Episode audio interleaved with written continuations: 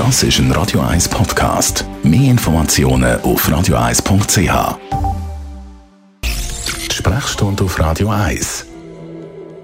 Merli, man hört aktuell immer wieder mal davon, auch Leute, die sich gegen das Coronavirus impfen lassen haben, können das Virus noch überkommen, können an Covid erkranken. Stichwort sind da die sogenannten Impfdurchbrüche.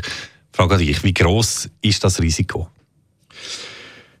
Unterm Strich muss man sagen, dass Geimpfte den Virus zwar tragen können und theoretisch auch können, aber die Ansteckbarkeit über einen Geimpften ist gegenüber im Vergleich zu einem Ungeimpften deutlich geringer. Das, das mal zu der Übertragungsweg.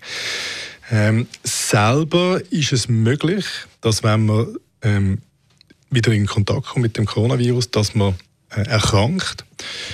Äh, die Wahrscheinlichkeit, dass man so einen Impfdurchbruch hat, ist allerdings recht gering, zumindest in der ersten Zeit nach der Impfung. Im Moment wissen wir nicht ganz genau, da kommt die Boosterdiskussion ins Spiel, mhm. wie lange man Antikörper produziert. Man geht davon aus, dass man, wie bei der Grippe wahrscheinlich plus minus einmal im Jahr, den Impfschutz äh, wieder auffrischen äh, Im Moment sehen wir in Ländern, wo viel geimpft haben, früher, dass die über 50-Jährigen relativ häufiger Impfdurchbrüche machen als die unter 50-Jährigen.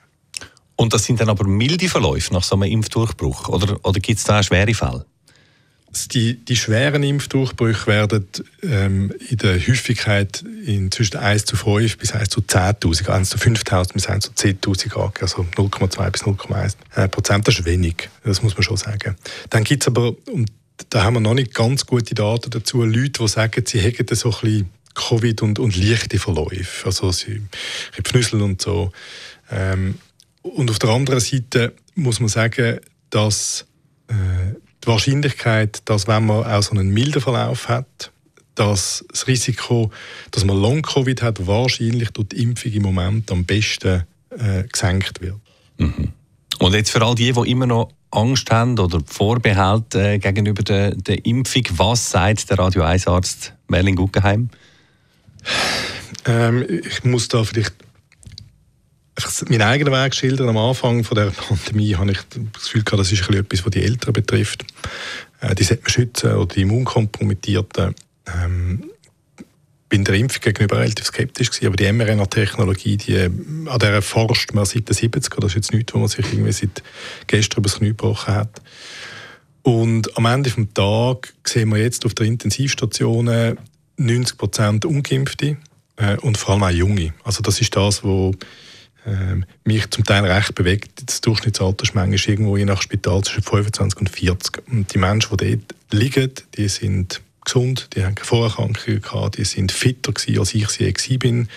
Die haben wirklich schwere Verläufe und man muss sich auch vor Augen halten, dass die Sterblichkeit auf so einer Intensivstation irgendwo zwischen 20 und 30 Prozent beträgt. Und deswegen ist es so, dass wir im Moment als besten Schutz von so etwas einfach die Impfung können anbieten und sonst nichts.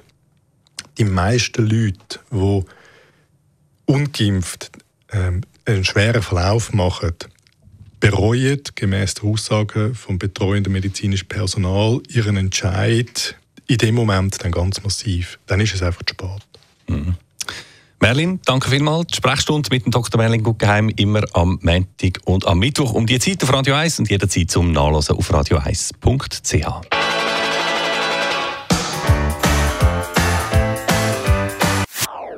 Das ist ein Radio 1 Podcast. Mehr Informationen auf radio1.ch.